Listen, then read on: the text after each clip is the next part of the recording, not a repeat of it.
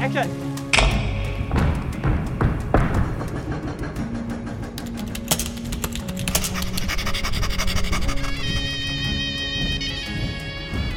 二至三，Take One。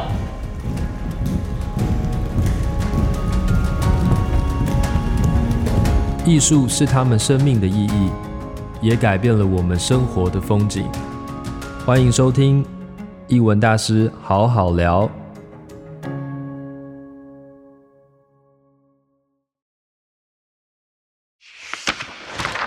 书在开头，你却决定从结尾说起。完成这本书的前一年，那年冬天特别寒冷。十二月，你在一个温泉公园泡汤。那天，人生几乎走到尽头。其实是平常的一天。那天温泉水有点过烫，你坐在池畔，两只脚先放低。适应后，再把身体浸入水中。过一会儿，以你自己一向的习惯，冷热交替着泡。从冷水池起身，你湿漉漉坐在池畔，霎时间听见鼓的节奏。你猜是雨点打在棚顶，发出撞击的声响。然后你发觉响声很不对劲。你顿时悟到声音在体内，血液朝你心房暴冲，心脏在勉强跳动，直觉是不行了，心脏这具棒谱出了问题，某个环节使不上力，最后一点力气，却是清明的神智。你在嘴里轻轻念：“爸爸，对不起。”妈妈，对不起。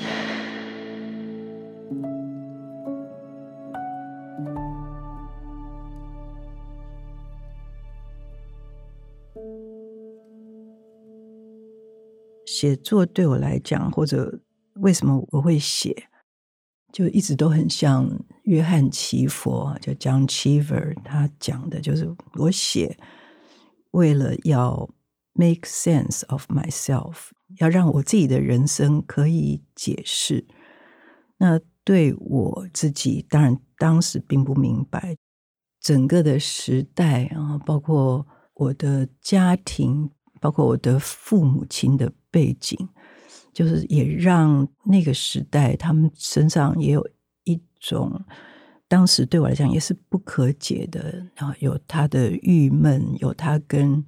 时代的距离跟间隔啊，就是那时候，我父亲、母亲都是一九四九年到台湾，所以他们身上也有许多对我来讲是一直不可解的部分。那我的写作题材里有很多，就是我发自内心的。我生在台湾，我的朋友有很多都在当时的时代气氛下。从事啊，当时还叫做，比如说党外啊，就他们都有旺盛的精力跟一种非做不可的一种理想性，就是那个是我心里向往的。同时，在我的家庭里，那我又看到我的父母亲的，包括他们的原乡、他们的思乡情绪，对我来讲都有非常大的冲击。所以，开始写作以及写作到。某些阶段的时候，其实包括国族、包括历史、包括社会情境，甚至到更靠近自身的性别啊，我的家庭跟我的影响等等，都一直回溯到，就是我想让自己的人生更加可解。哦，那在这个可解当中，当然写了很多年之后，就是一本一本的书叠上去，它确实也比较，譬如说，我会更加理解我父母辈的困难，他们的人生非常的不容易啊，因此我也看到，就是那样的不容易在他们身上的烙印，然后那样的烙印又怎么样在我们的家庭环境里。啊，因此我的童年啊，我当时不明白的事情啊，包括我自己，对我来讲是很特殊的身世啊，也都有了它的意义。不只是他们个人的选择，也跟更大的环境是有关系的。而同时，现在是写了很多年以后回头看，就是我也看到其中的连结，一件事情跟另外一件事情非常细微的那些关联。像写到黑水的时候，就是我必须要用一个似乎很抽象的名词，就好像是一个。像一个因陀罗网，层层相扣，而往往也都不是当事人个人的选择，所以一直是会愈发的明了。当然，明了永远不够，就是你的理解会越来越多，就理解他们的困难。那也许就在这样的一个理解之下，自己非写不可啊，也在写作当中找到。理解自己，跟自己和解，因此你你觉得可以更同理其他人的方式，也是我到现在就这么多年来过日子，一年一年的方式。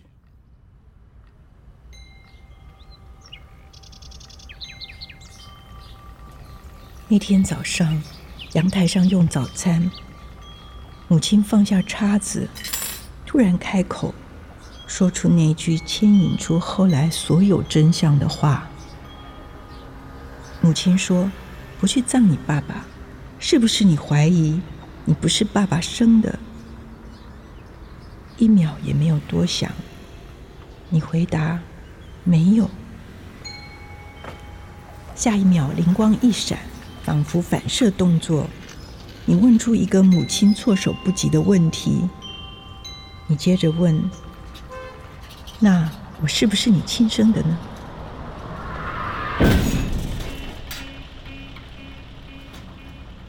空气僵住，半晌，母亲开口。从此，世界破了一个大洞。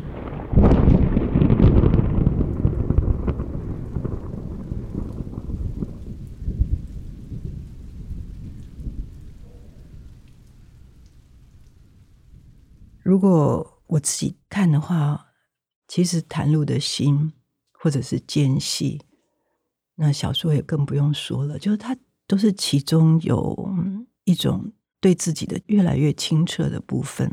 而那个我觉得是对我是必须，就是你有你有很理性的部分，然后看到感情最深刻的内涵，看到你的记忆最深层的部分。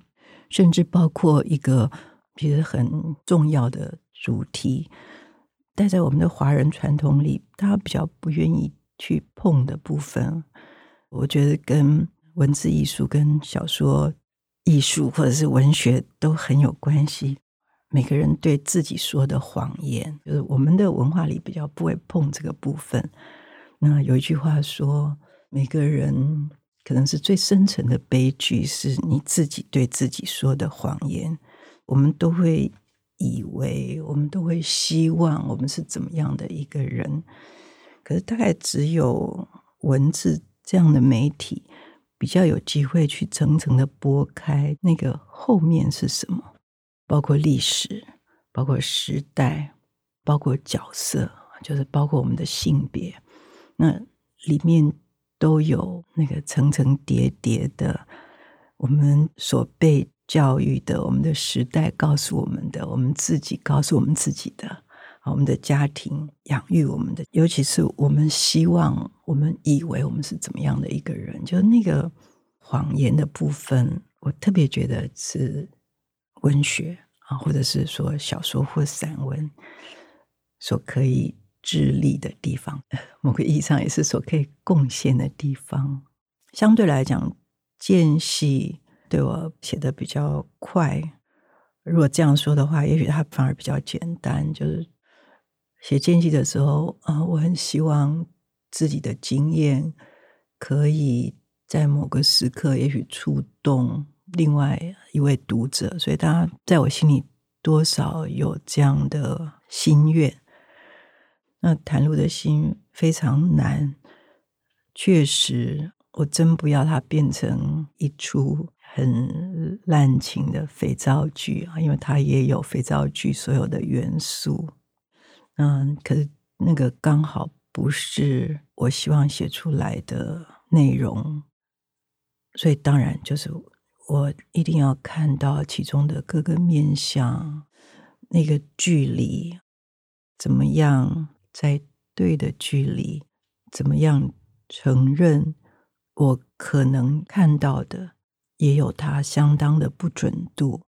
那怎么样承认自己的主观跟那个主观当中可能的误差，以及自己的主观跟其他人的主观之间的碰撞？也许那才是误会之所由生了。那个部分，就是我希望能够能够写出来。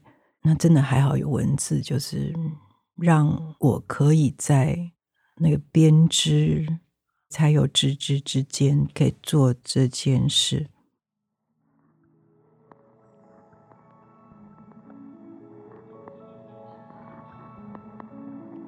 谜底不止一个，解释也不止于一种。那是因为在你家庭里成长，生就了解谜的习惯。自从你选择文字志业，写每一篇都异常投入，在创作过程中，你经常模糊了与小说人物的界限。你写的科幻小说里，一个又一个故事，生化人想要明白自己的身世，借小说里生化人的语言，你提了许多次的问题是：意识到的我哪里来的？当年你这么写，难道说已经预知有身世之谜待解？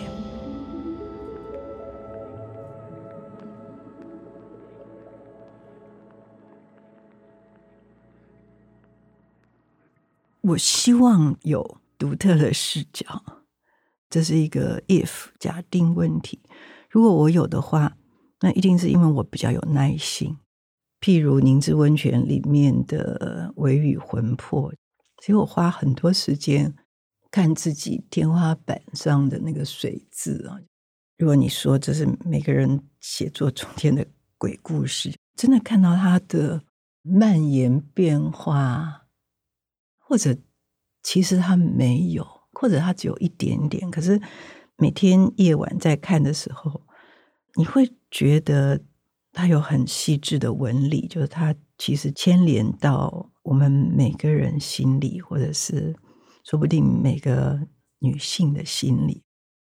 譬如我现在写长篇，所以我其实现在一个长篇的情绪里面，如果有心愿的话，我的心愿依然是，就是我非常希望我用最理性的笔法、笔锋、文体、形式。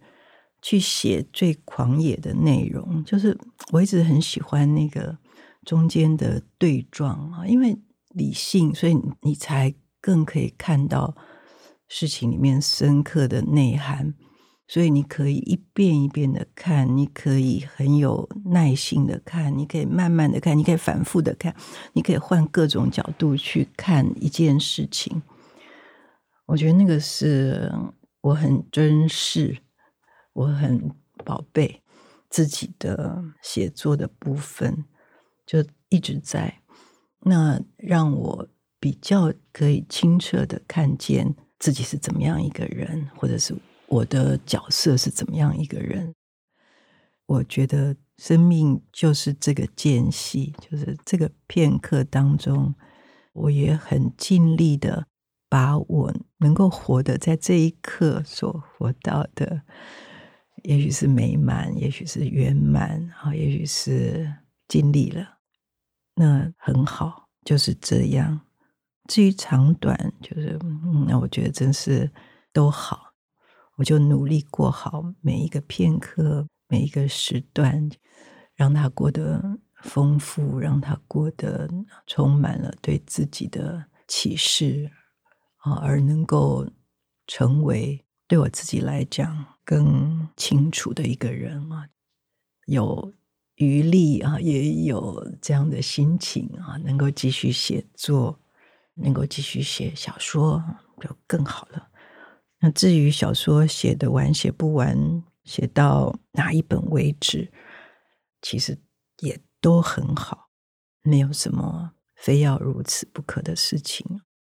当然还是有希望，我还是希望余生之中每一天进展一点点。那对我来讲，就那个期许还在于，就是它应该是我心里的书架上最上面的一本，就它一定要最难，它一定要最丰富，它一定要最有意义，也要最有趣味，所以。就是抱着那本书过每一个那么值得好好过的片刻啊，那么值得好好过的间隙，我很喜欢这样的方式过每一天，甚至每一个分秒，就对我来讲都是重要的。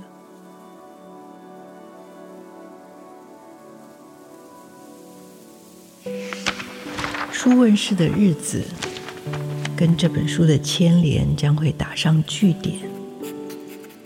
我把这个句点看成隐喻。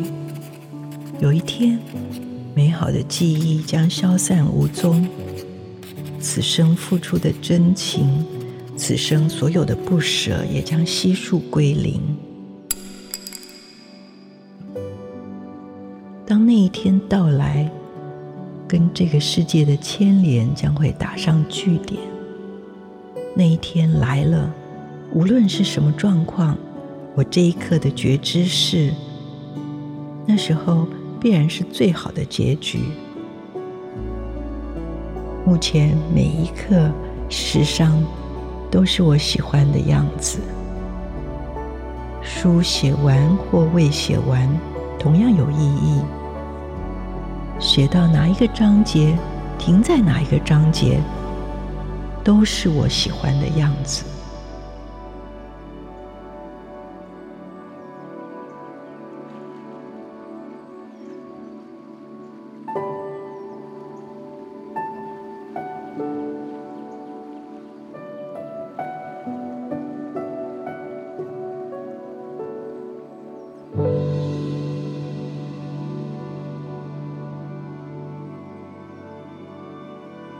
平路是一个找出历史、记忆和人类心灵之间复杂电路的写作者。各位听众，大家好。欢迎收听国家文化艺术基金会艺文大师好好聊，我是本集的主持人杨佳贤。今天的主题呢是台湾重要文学家平路，他也是第二十二届国家文艺奖文学类的得主。而且我们这一集呢还邀请到了年轻作家陈柏青、颜讷两位来跟我们一起聊一聊他们怎么读平路。柏谦是一个什么样子的作家呢？我在这边一定要介绍一下哦。柏谦是一位熟悉轻重高低厚薄不同的文学类型，对于人类怪奇和性别暧昧之处充满探索的渴望。我们先请柏青跟大家打个招呼。嗨，大家好，我是陈柏青。好，大家应该有感觉到。充满探索渴望，是不是轻重高低厚薄都有？是是，当然我们接下来呢，严娜呢则是很有趣哦，因为严娜大家可能熟悉她的是，她是一个散文的作者哦，但是其实呢，她对平路的小说呢非常的熟悉哦。那严娜呢，她身为辣妹人妻，其实她内含少女心，而且她总是能够在日常中发现怪诞，在命运的激流中保持纯情。我们来请严娜跟大家打一下招呼。大家好，我是命运的激流颜讷。好纯情。好，我觉得大家应该会感觉到，我们今天的节目应该会是非常精彩而且好玩的。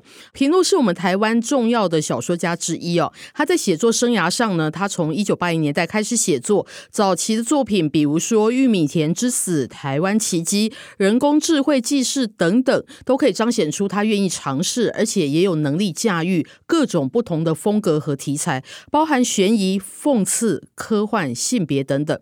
而读者更耳熟能详的是他一连串以历史人物作为题材，尝试将这些名人还原为有血有肉的真人的一连串的中长篇小说。例如写宋庆龄与孙中山的《行到天涯》，写宋美龄的《百灵间》，写邓丽君的《何日君再来》，写妈妈嘴命案的《黑水》。这些小说尤其能够站在女性的立场，深挖婚姻、欲望、死亡深处的心理纠葛，写出人性的深度，而不是针砭其中任何一个人物。这样。好，那么我们接下来呢，就希望来问一问，就是柏青跟颜娜他们怎么读平路的小说。那因为平路他写了这么多历史小说，而且挑战了各式各样的政治和性别禁忌哦，因此我们想要来问问最具有探索的欲望的百无禁忌的柏青，你怎么样看待平路在这些议题上处理的手法呢？他的创作有没有让你感觉跟其他的历史文本不一样的地方呢？其实我自己就是平路的忠实读者。对我来说，平路真的就是某一种爱与美的女神吧，她是我的金星。我们都说平路是仙女，她很仙，她美就是美在她的眼睛。去搜索平路的照片，我觉得平路每一张照片就是她好像拥有一双世界上最迷离的眼睛。你每次看她照片，眼睛眯起来，你就觉得哇，好深邃，很像阴阳眼。你会觉得她好像能够看到别人看不到的。然后我想说的其实是，我觉得平路的小说很美，平路的历史小说很美。我觉得是因为他能够看见，他能够看见别人看不见的，他能够写出别人看不见的。我觉得他能够看见的是虚空中的线条。他的小说其实是在搭建那些线条。刚刚嘉贤提到说，平路写了很多历史小说嘛，他历史小说最厉害的部分是他能够把同一个故事。同一个人物，你以为的真实，譬如说他写了宋美龄，写了宋庆龄，写了邓丽君，可是当他写出来之后，你会发现美龄不是美龄，庆龄不是庆龄，丽君不是丽君，他们不是你心中的他了。但他怎么做到的？就是我花了很多的时间去想这件事情，因为老实说，平路的小说其实是非常简单，就他的简单是因为别人的小说都很夹产。你会说那是华丽，可是其实我自己就觉得，很多时候我觉得那是很脏、很乱，因为他们想放进很多东西。平路小说简单，所以它很干净。平路是我认识最干净的作家，他干净是因为他很通透，他给那些小说足够的空隙，里面的人物单纯的目标、明确的欲望，可是一次放进好几组人物，一次好多个时间，然后一次。几个方向，每一个方向有向前又向后，然后一次放进许多的道具，譬如说报纸上面说他怎么样，传记里面说他怎么样，小报里面怎么样，然后呃他写过的信又怎么样，有真实有虚构有传闻，你看多了这么多的条件之后，彼此矛盾，可是又把那个人给撑大了，吹满了。我觉得这种矛盾，这种拉扯，在这里面的复杂的时候，就一个巨大的诠释空间就出现了，你的想象力可以填进去。平路他做了什么？我觉得他的历史小说，他创造了宇宙。你可以说那个宇宙是一种它的结构很好，可是我觉得平路真正在做的是，他是在做一个数列的排列，数字的那个数列，他是在做个运算，三下五除二，二一天作五，作家都用写的，可是平路是用算的，他算出那个张力、那个矛盾、那个思考。你看到里面有一种他独特的平路式的辩证法，那个是小说家。爱的算式，世界被平路解构成了线条，他重新去排列那些线条，在那些小说的数列里面，他把那些单一的变数重新排列之后，有了全新的结果。我觉得你要怎么去理解平路的小说？如果你要怎么接近他的话，我会觉得你可以多看。我觉得有一个导演跟他非常接近，就是英国导演克里斯多夫诺兰。你会想诺兰是谁？Hello，你问我这个问题，你不是现代人吗？嘉贤，我知道你没有问。好。诺兰是谁？诺兰拍了《记忆拼图》，记忆拼图是什么？就是一个人在房间醒过来，然后身上只有几张便条纸，只有几张照片，他要拼凑他的一生嘛。诺兰拍了《敦刻尔克大行动》，《敦刻大行动》的就是一周、一天、一小时三个段落彼此穿插。诺兰拍了什么？《星际效应》哦，这个电影平路超爱提，就是《星际效应》，就是拍主人公最后进了黑洞，发现他自己能够游走在时间之中，然后他用那个书架给时间里面的人一些启示嘛。我觉得这个星际效应，这个敦刻尔克大行动，这个诺兰他怎么样去掌握结构，怎么样去讲故事，其实就是平路的历史小说的技术。平路写历史小说，他写现实，可他永远都可以先找到一个形式，就是我刚刚讲，他找到人物，找到方向，然后他找到各种各样的道具放进去。可是真正重要的是，平路他很会设计时间。他用他的时间把这些所有东西给串起来。你看到每一个人物，他们穿出进入在各个不同的时间点。平路透过时间的排列，把所有人物的一生、这个真实与虚构、关于他想讨论的议题，全部用时间给串起来了。平路就很像是《星际效应》后电影里面进入黑洞的那个人，他就是在书架后面慢慢的把一本一本书推下来。可是你根据他给的提示，你发现。这个宇宙，这个人的人生，这段历史，其实就是一个巨大的图书馆，就是一个巨大的星空。每次看平路，我就想到说，他很像是玛格丽特·艾特伍说的，试图将文字组合在一起，做一些他们分开的时候做不到的事情。我觉得平路就是在做这个，个别分开的时候做不到，可是，一旦组合在一起，全部都到位了。平路很仙，平路她是个仙女。我觉得她那个仙女的眼睛，就是因为她从上面。往下面看，平路很喜欢讲一个波赫式的故事。波赫是说，笼子里面有一只豹子，然后豹子看着那个栅栏透不过气。有一天，豹子在梦中梦到上帝跟他讲说：“你忍受这一切，是因为有一天有人又会用你的样子写一首诗，那首诗会在宇宙之间有一个明确的位置。你被关在这里，是因为你会向那首诗提供一个明确的字。”我觉得平路的写作就是这样。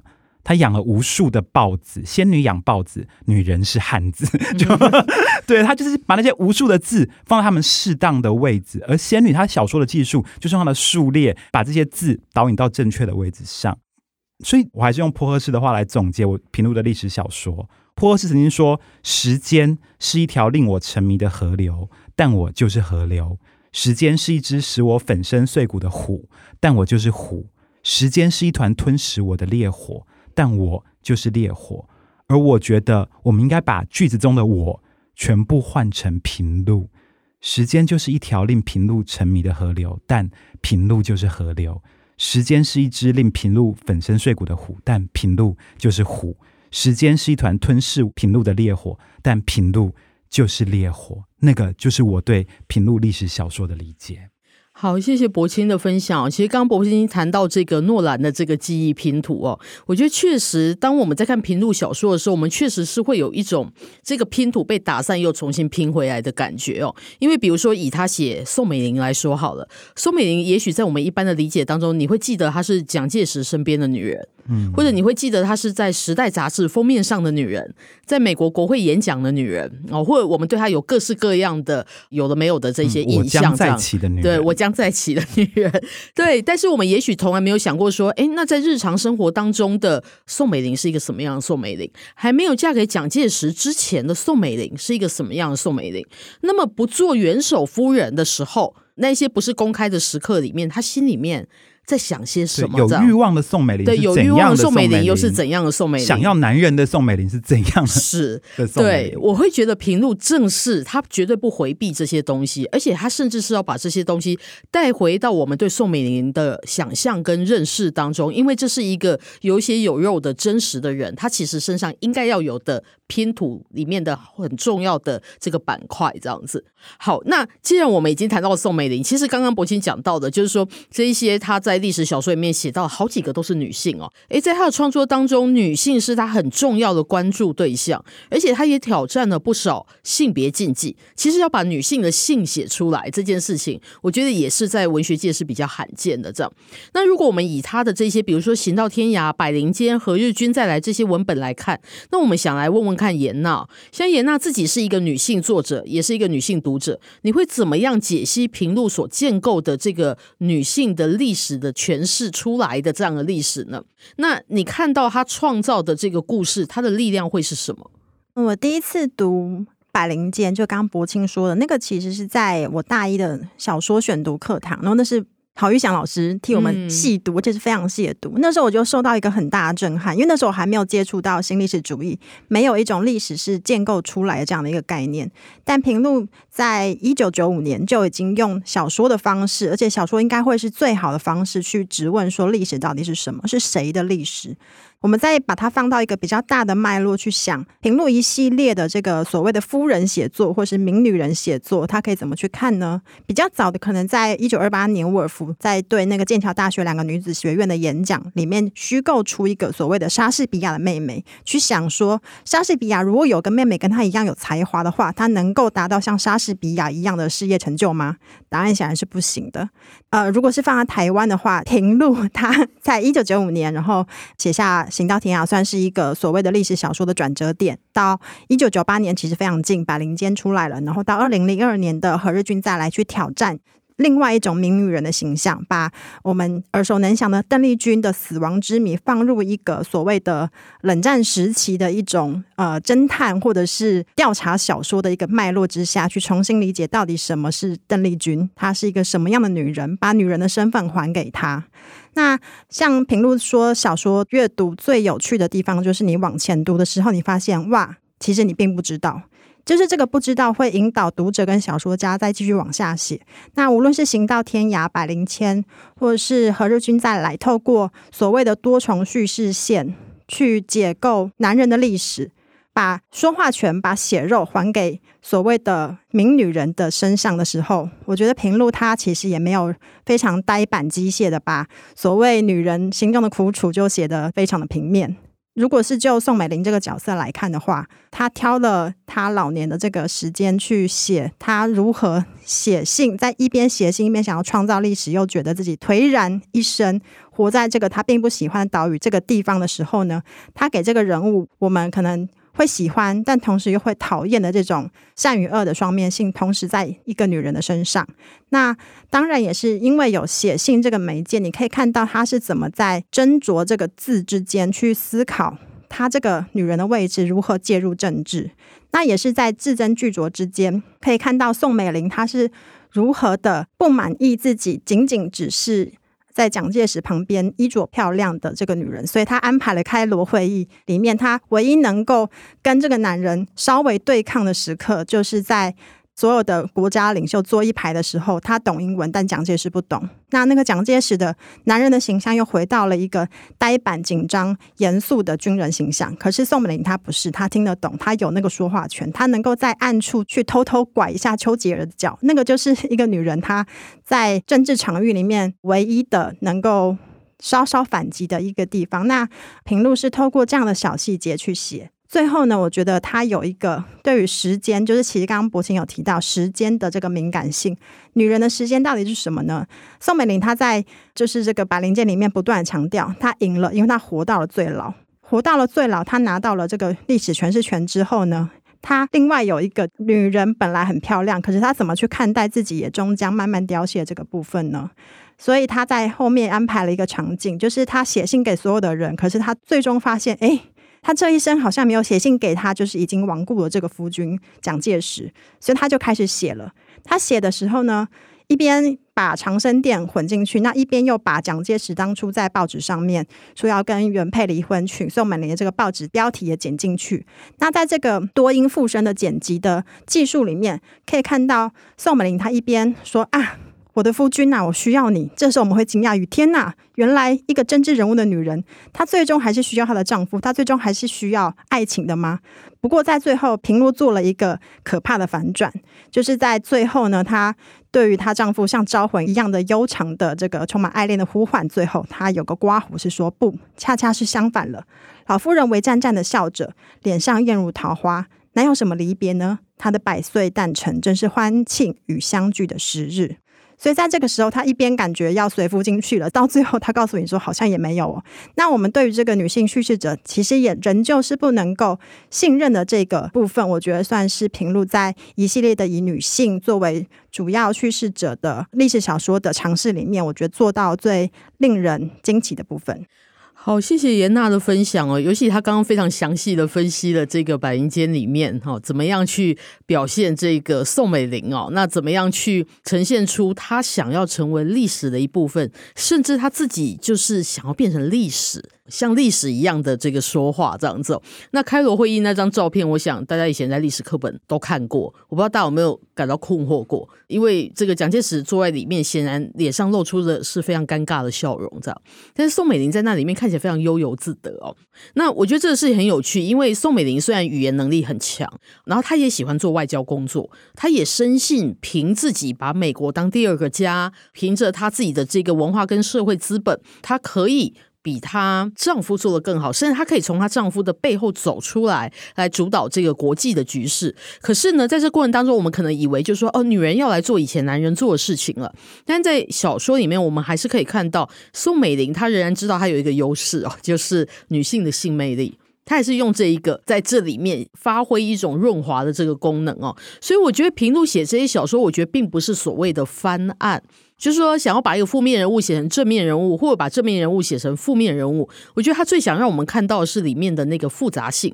就是小说家一向不会把这个人看得太过简单，这样。哎、嗯，我可以补充一下，因为你刚刚讲到润滑，是我就很有兴趣。是，对，因为因为刚刚讲到开罗会这个照片嘛，然后我们可以想一下，就是《行到天涯》其实也是从一张照片开始的嘛，但是。平路选了《行到天涯》，他从一张照片开始，但是他要告诉你的是，女人的故事却不是那么平面。嗯、然后大家以前都会把目光集中在照片中的孙中山，但是《行到天涯》要告诉你的是，一旁孙中山挽着的女人，她并不是一个背景。嗯、而且你会发现说，在这些故事，不管是《行到天涯》或《百灵千》里面，这些故事里面都是男人挂了，可是女人还在。然后男人是越老越软，就不中用。可是就是女人都是越老，可是你看到她的欲望，然后她对于某些事物的要求，你看她的。肉体正在展开来，男人被历史束缚着，可是你们看到女人好像在松开这些历史，所以我觉得平路他不管是利用照片，利用各种各样的的文本证据，他把它编织进去。我觉得这种编织的技术是过去我们看线性的历史小说所没有的。然后你所有以为的证据，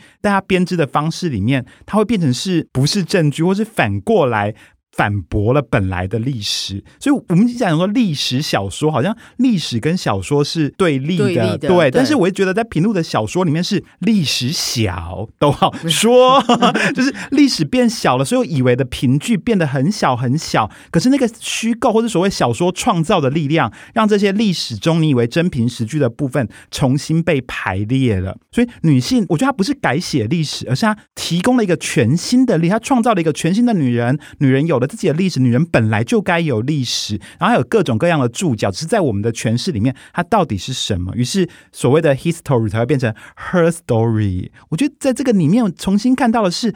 这么活跃，好像是另外一半补全，或是这个东西也许比男人的历史更好看。我觉得确实是如此哦。其实，在纪实与虚构之间呢，我觉得平路是我们所知道能够平衡的最好的小说家哦。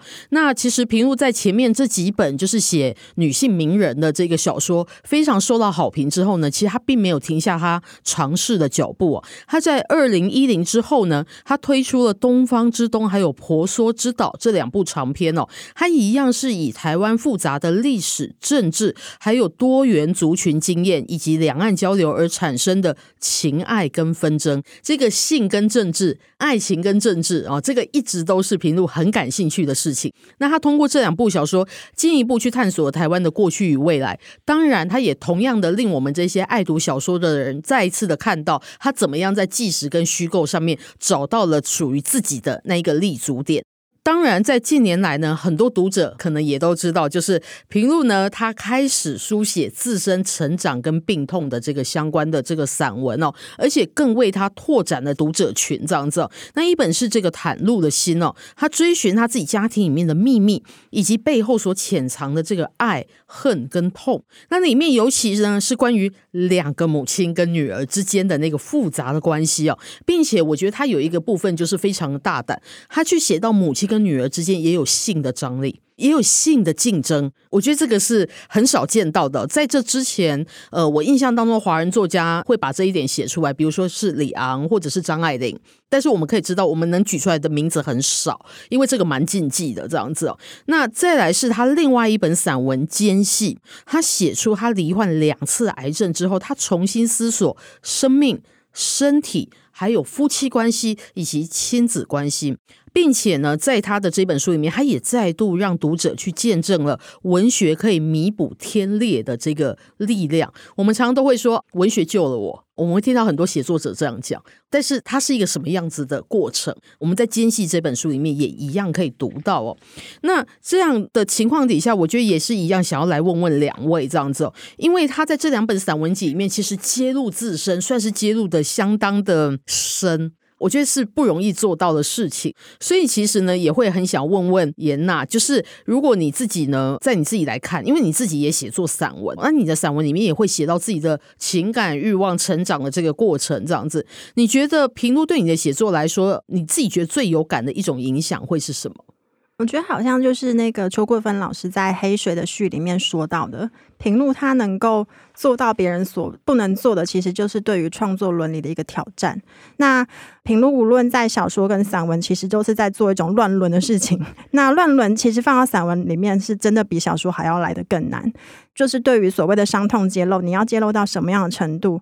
个人放在你的伦理关系里面，你要如何用一种能够使读者不舒服、使自己不舒服，是与你产生关系的人呢也能够不舒服，但同时他也不仅仅只是不舒服而已。我想这个是在平路的这两本散文集里面，他让我觉得非常非常喜欢。我自己在写作的时候也会不断去想的这个问题。他在《间隙》序言里面说：“他说。”特别是在生病之后，他觉得阅读对他来说是什么呢？他说：“你认为你的痛、你的心碎是前所未见的，那么阅读是一个办法。”他引了詹姆斯·鲍德温的这段话，他说：“要在阅读跟写作的时候，能够面对自己记得的伤口。”才能够了解别人也有伤口。那在这里面，他也重新提出了一个文字的极限到底在哪里？放到伦理的这个部分，散文里面要去揭露自身，势必会牵扯其他人。那文字的极限到底能够推到哪里？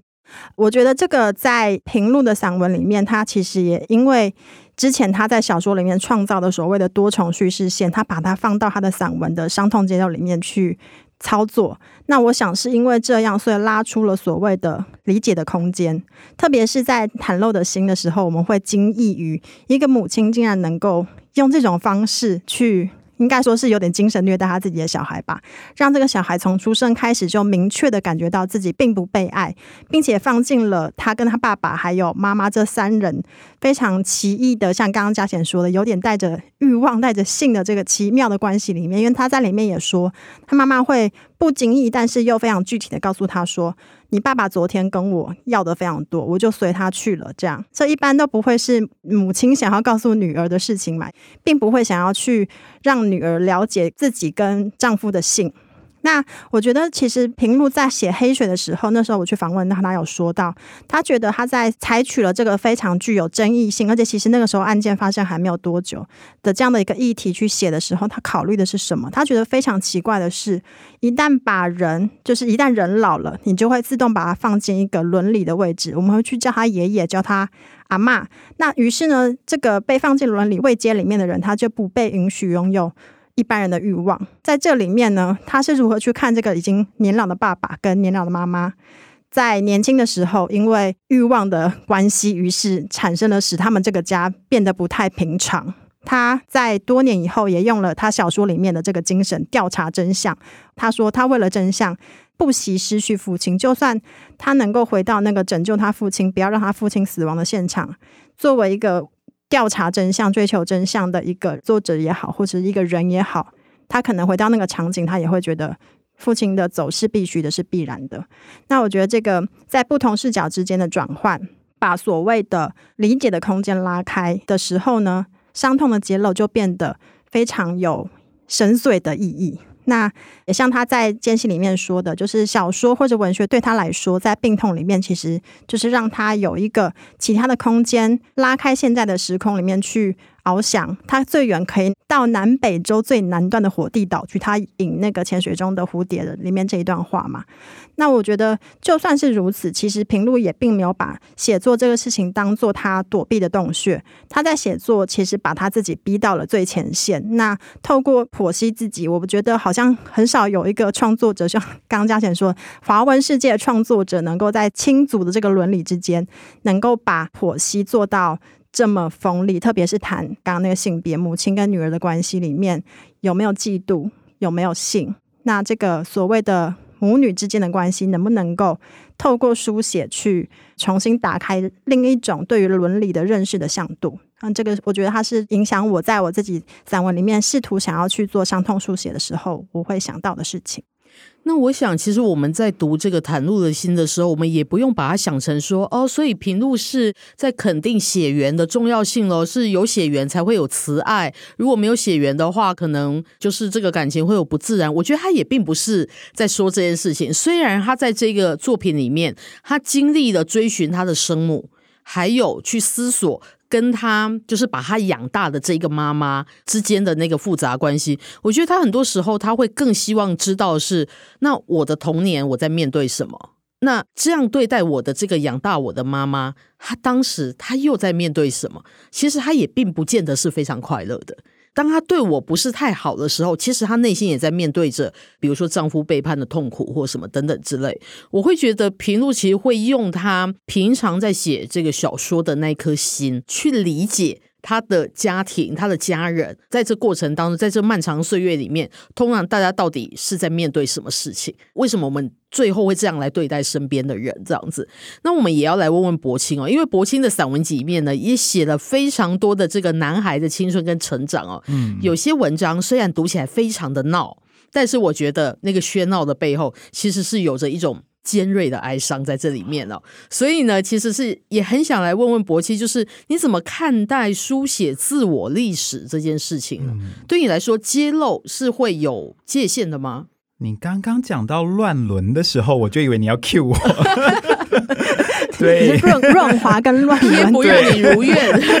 哎，既然不让我乱伦，好。哎，其实平路的散文比小说就更让我惊吓，尤其是我们是在清文学大楼录这个，我想说，有时候看散文都觉得我好像在看《镜周刊》一样。就我觉得平路的散文是非常赤裸的，他散文那个袒露的心里面有一段让我印象非常深刻，就是他说他写到他看他妈妈去泡汤，他说他看到妈妈赤裸的身体，然后他就觉得皮肤一层一层的叠下来，他就写赤裸的女人让我窒息。可我看的时候，我也觉得这种赤裸的散文也会让别人窒息。但时间过去很久之后，每次想起这一段，我突然发现一件事情，就是。如果你把这一段他写的描述的这段变成是他最爱用的那种照片式的写法，这张照片里面其实还有一个人是赤裸的，就是你要去泡汤，你要看到妈妈是赤裸的，表示。你本人也是赤裸的，赤裸的人竟然是我自己。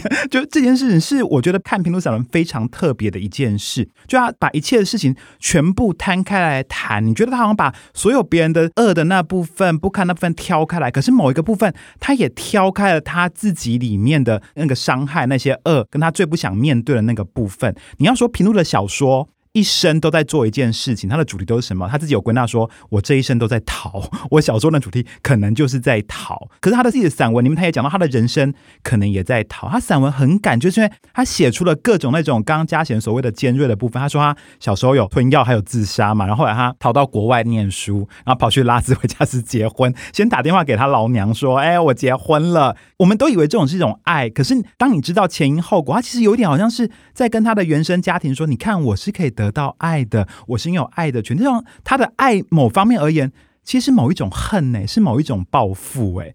然后他后来有讲到说，他会喜欢上谁？他喜欢某些看起来好幸福、很阳光的男孩，可他又立刻会很悲哀的想说，我跟这些男孩是没有可能的，因为他眼底没有阴影，没有悲惨，我跟他无法继续下去。所以他的一生在逃，可你会从这个逃里面发现，他的逃是一种战斗性的逃，是一种叛逆。我后来看他的散文，我都觉得说，尤其是他近期的这个散文，刚嘉贤提到的《袒露的心》或者是《间隙》。我最大的震撼是，这个是死人写的文章，就是他是死海古卷。网络迷因上面那个杰哥会说你很勇哈，我就觉得平路就是你很勇哈。他一开始就是站在一个已经死掉的立场，因为死了，所以我可以讲出这一切。因为里面写到的人都已经死了，我可以大胆的把它讲出来，甚至是我也是那个死者，所以我大胆的可以把自己的尸体剖开来给你们看。他的散文，我觉得他是真的是侦探小说。而他更可能是一个活着的验尸报告，他给你看他的心，看他的血，看他的肉。侦探小说是什么？侦探小说的开头会出现一个死者，他的结局已经注定了。侦探小说的侦探会结局会告诉你说，为什么会发生这些事，死亡是怎么发生的。而平路的散文都在做这件事情，因为真正的真相已经无可修改了。我就不是我妈妈的女儿。我就是得了两次癌症，就是这些东西我已经离癌了，我已经就是过了不幸福的一生，这些东西都无法修改。死者已经一开始就出现了，可他最后想，他中间在追索的过程都是为何如此？别人是这样想的吗？别人是这样想的吗？我又是怎么想的？我为什么变成这样？别人为什么变成这样？就是呼应刚刚嘉贤说的，他把每个人的每一面给袒露出来。他的散文好看在于说，他其实是一个非常理性的东西，因为有一个疑问，有一个中心点，然后提出各种各样的佐证：爸爸爱不爱我？妈妈爱不爱我？我爱我。我爱我是不是爱我自己？侦探一再的检查，然后你就会发现说，哦，其实这一切都不可能修正。你看这里就看出他的小说之所以有趣，就在于说他可以在时间的各个点上反复的横跳，所以显得非常灵活。你会觉得一切都有关联。可是散文之所以恐怖，就是时间没有办法修改了。最初的那一切是无法倒回去了。你发现你同时是侦探，可是你又是死者，死者是自己。那这时候该怎么办？所以他的散文逼到你，逼到读者，逼到作者本身都觉得不可以喘息，都觉得都觉得苦痛，都觉得是一个痛苦的首都。他非常的痛快，就困在那个核心里面了。嘉贤问我说：“平路的散文有没有给我什么启发？”我会想到说，其实读侦探小说的人都知道一句谚语，那句谚语是一切侦探小说的钥匙：真相是时间的女儿。而我觉得平路则是真相的女儿。可是，女儿的女儿可以把母亲生回来吗？我们可以生回时间吗？平路这一生的小说，不就是努力的把时间给生回来的过程吗？所以他在里面大量的使用时间。他的散文里面，他给我们的答案是不行的，但是也不必要，因为他的散文里，他最后告诉你：我发现我自己不在中心，一切都是那么的边缘，我这一生就是在边缘，在爱的边缘，在人群的边缘，在真相的边缘，而我自己还逃向边缘。但是在这个边缘里面，他又发现自己站在痛苦的中心，他从这个理解的痛苦之中。在在世界的痛苦之中，在自我痛苦中，他才可以确认那个中心，再从这个中心里面脱离，所以他获得了间隙。从那个中心的脱离过程里面，他获得了一种主动性。他的逃离就是叛逃。平路的散文给我什么启发？我觉得没有，nothing。就他的散文没有办法给我的散文有任何的帮助，但是他给我人生的帮助，他给我生活的拯救。他的散文。改变了我的生活，他的散文改变我的生活，我的生活才能够进入创作里面，我才能够重新看见我自己。真相是时间的女儿，平路是真相的女儿，而我，我们所有的读者都是平路的女儿。好了，我觉得这就是 ending 了。好，柏谦刚创造了一个回环式的金句，这样子哦。好，那各位听众朋友在听这一集的时候，可能想说这一集怎么回事哦？开头是有阴阳眼，讲到中间的时候有乱伦，这样子，后面突然出现了死者跟女儿的关系。但是呢，我会觉得我们用一下波赫士哦，就是我们也讲到，就是说平路也会提到这位伟大的作家波赫士，他曾经写过一个小说，讲说这个沙之书，有一本书用沙子做成的。那么你现在如果翻到第一千两百八十四页，那么你好好的看吧，因为这页你将永远不会再看到，因为它是一直在流动的一本书，这样子。其实我们的生命有一点像一本沙之书哦，好像你翻到这个东西，它翻过去了之后，你将不会再经历第二次。可是书写很可能就是使得这个沙之书可以真正从时间的河流当中浮现出来的那一个动作，或者是那一个力量，这样子。那在《黑水》这部小说后面附上的访谈里面，平路他有说呢，这个小说呢不是为为了要平反什么，不是为了要替任何人平反，而是为了多提供一种理解的角度，在触及人性的问题上留一些灰色地带，就多一些出口。小说家是要精确的表现世界，但不是简化世界，也不是看低人性，而是直面其中的模糊与真实。那今天呢，非常谢谢柏青跟颜娜为我们带来非常丰富而且一再翻转的解读，这样子哦。那国家文化艺术基金会的译文大师好好聊，今天的主题是关于台湾重要的文学家平路，他也是第二十二届国家文艺奖的文学类得主。那我们今天节目就会进行到这里，下一集呢将由另外一位得主带来精彩的内容。谢谢大家，谢谢，谢谢大家再见，拜。